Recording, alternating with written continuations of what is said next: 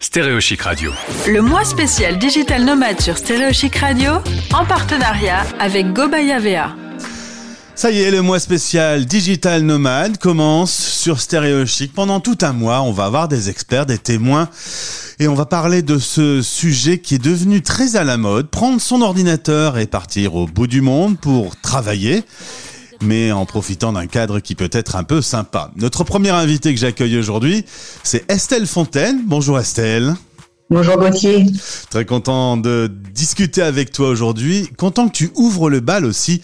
Euh, c'est pas très élégant ce que je vais faire, mais euh, on a le même âge, donc je peux me permettre. Tu es digital nomade à 50 ans, alors que l'image d'Épinal, c'est un jeune qui part euh, euh avec son petit ordinateur et profiter d'être sur une île au soleil pour bosser avec des clients français. Eh ben, c'est pas obligatoire d'être jeune. On peut faire ça quand on a envie de le faire. On va revenir sur ton parcours, Estelle. Tu es aujourd'hui à Rennes, mais bientôt euh, sans doute sur des îles. Tu euh, travaillais dans une entreprise, 25 ans d'entreprise, et tu avais des petites journées de congés. Dès que tu avais des, congés, tu partais au bout du monde. Mais c'était pas assez. Non, non, c'était ça. Donc moi, j'étais 25 ans euh, salarié, donc bon et loyal service dans l'entreprise, à calculer mes congés payés et puis à faire au maximum pour dépasser un petit peu des trois semaines. Donc c'était c'était le jeu pour euh, partir au maximum, mais ça, ça se limitait à, aller à deux, deux, voyages par an, quoi. Et quand tu as une âme de voyageuse, au bout d'un moment, c'est pas assez. Ça coince. C'est ça, c'est pas assez. Du coup, tu t'es dit, eh bien, euh, peut-être qu'on pourrait faire autrement. Depuis le Covid, tu t'es mis à ton compte. Et euh, dans la foulée, par exemple, tu as fait trois mois au Mexique en te promenant en douceur et en travaillant en même temps. Il faut dire que tu es auteur, euh, un prêt-plume, c'est comme ça qu'on dit? Oui, moi j'aime bien ce terme-là. Alors, qu'est-ce que c'est que d'être prête plume? Eh bien, donc, euh, je suis auteur, j'adore écrire, et certaines personnes ont envie d'écrire un livre ou une part de leur vie, quelle qu'elle soit, de quelque format. Mais voilà, le, talent d'écriture n'est pas là, le talent de structure n'est pas là. Et pour le coup, ben, moi, je viens les aider, c'est-à-dire qu'on collabore ensemble, on devient techniquement co-auteur. Bah, je les aide à, en fait, à accoucher de leur projet, à le structurer. Et euh, certains me laissent aussi bah, l'écriture de A à Z pour, euh, pour en faire un format un format écrit sous forme de livre généralement. Voilà. Alors on va essayer d'être très concret. Tu trouves un client qui a besoin d'écrire un livre, tu mm. vas être euh, son prêt de plume, tu négocies un contrat, et là, en effet, à partir de ce moment-là, que tu écrives à Rennes ou que tu écrives euh, depuis le Mexique ou, sur euh, une île en plein soleil, c'est relativement équivalent. Le tout, c'est d'écrire. Le tout, c'est de bien travailler. c'est ça, en fait.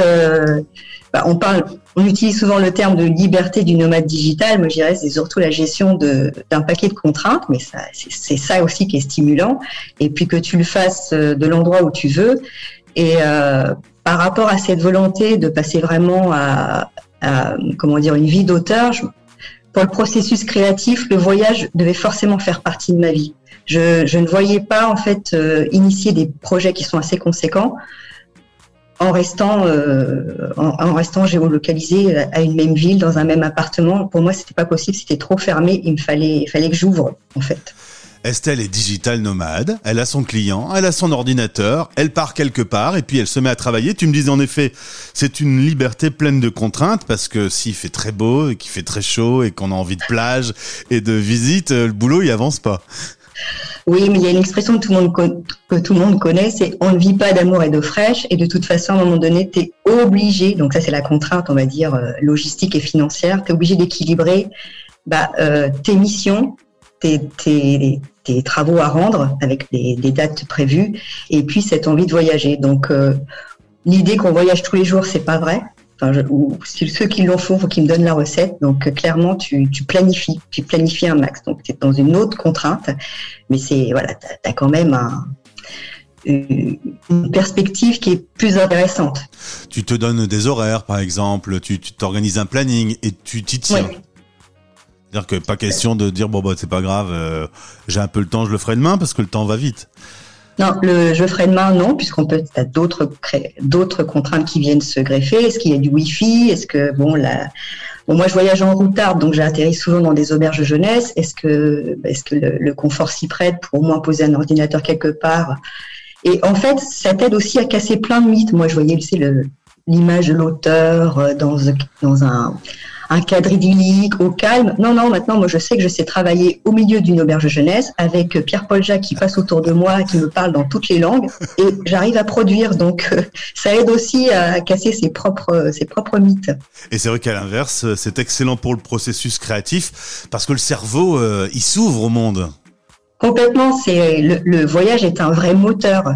Euh, étonnamment, toutes ces contraintes et le fait d'être en dehors de chez toi, bah, il y a comme une purge en fait. Tu te libères de d'autres contraintes, les contraintes de la routine quotidienne, et euh, bah, le fait d'être dans un autre environnement, entouré euh, de, de, nouveautés. Pour moi, ça a été un véritable carburant pour avoir une fluidité dans la pensée, la réflexion, et puis créer, euh, imaginer d'autres projets pour 2022 et les mettre en œuvre. Euh, cela dit, Estelle, tu mets le doigt sur euh, un point très précis. Euh, c'est vrai que ça fait fantasmer, qu'on en a tous envie, mais tu m'as dit qu'il fallait avoir le caractère pour faire ça.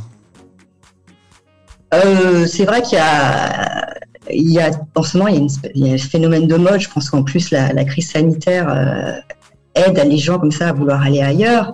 Mais il faut vraiment avoir le caractère, puisque comme je disais, en fait, tu es tout le temps en train de résoudre des problèmes, des problématiques.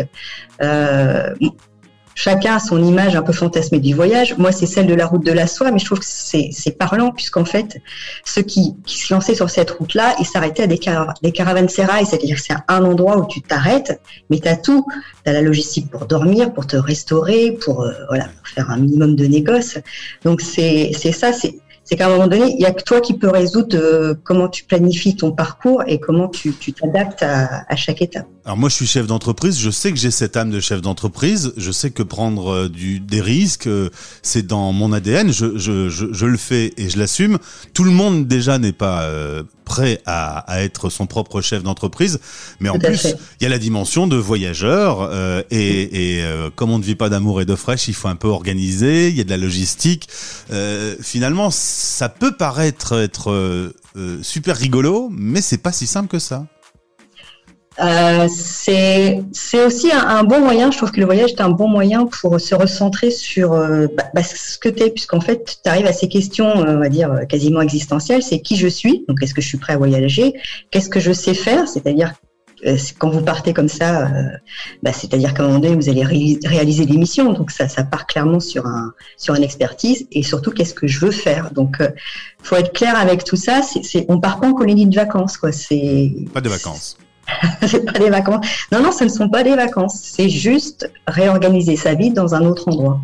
Et autour de toi, ta famille, tes amis, ils disent quoi? Ils disent que t'es folle, ils disent que c'est super. Euh, bah, il y a un peu de tout. Enfin, c'est pas le fait d'aimer voyager, c'est pas nouveau, donc ça n'a surpris absolument personne. Hein. Donc, il euh, n'y a pas eu de, il a pas eu d'émoi là-dessus. Euh, ceux qui restent trouvent, le temps long quand je suis pas là. Mhm.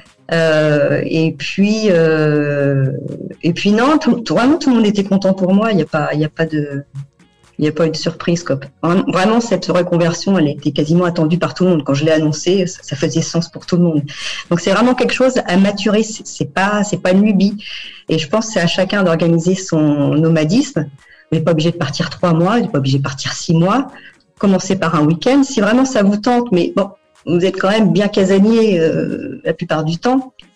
Organisez ça sur un long week-end, sur une semaine, deux semaines, allez-y mollo quoi. Si les auditeurs sont tentés par l'aventure d'être digital nomade, ils peuvent euh, échanger avec toi, ils peuvent euh, venir vers toi. Et bien sûr.